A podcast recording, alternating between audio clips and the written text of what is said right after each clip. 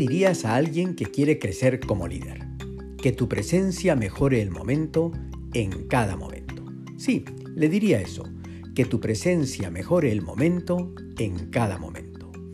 En las empresas tenemos líderes en cualquier disciplina deportiva, en los grupos de amigos, en los partidos políticos, en los grupos de música, en los clubes de lectura, en la familia, en general, en cuanto hay más de una persona con un mismo objetivo, surge alguien que lidera. A lo largo de casi 30 años trabajando con equipos en diferentes sectores, empresas y actividades, tengo identificados dos tipos de líderes, los líderes espontáneos y los líderes sostenibles. Los primeros, los líderes espontáneos, son aquellos que identificamos rápidamente. Se les ve desde niños, los primeros en levantar la mano, los primeros en hablar, los primeros en dar un paso adelante y ofrecerse voluntarios. Es aquel al que le fluye con velocidad la actitud para liderar. Les cuesta no hablar y suelen escuchar poco. Su fortaleza está en la intención de liderar. Los segundos, los líderes sostenibles, son más escasos que los primeros. Son aquellos que no son líderes para una actividad concreta, sino que son líderes en todo minuto de su vida, independientemente de la actividad.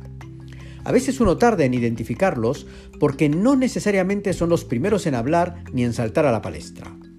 Son más reflexivos y quieren estar seguros de que su participación aportará.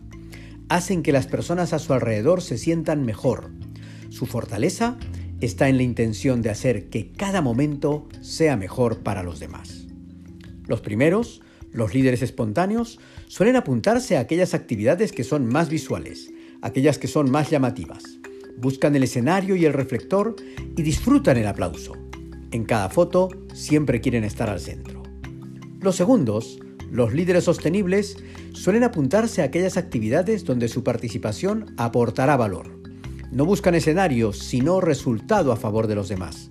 El aplauso lo dan ellos al equipo y no les importa dónde aparecen en la foto. Si recuerdan la película Corazón Valiente, William Wallace da una arenga antes de la batalla decisiva a todo su equipo, con la que logra que se jueguen la vida. Si recuerdan la película Invictus, el presidente Mandela es líder desde que se despierta y a lo largo de todo el día, en cada acto y con cada persona. William Wallace perseguía un objetivo concreto, ganar a los ingleses. Casi lo logra. Nelson Mandela perseguía un objetivo concreto, que su presencia mejore el momento en cada momento. Y siempre lo logró. Si quieres crecer como líder, que tu presencia mejore el momento en cada momento.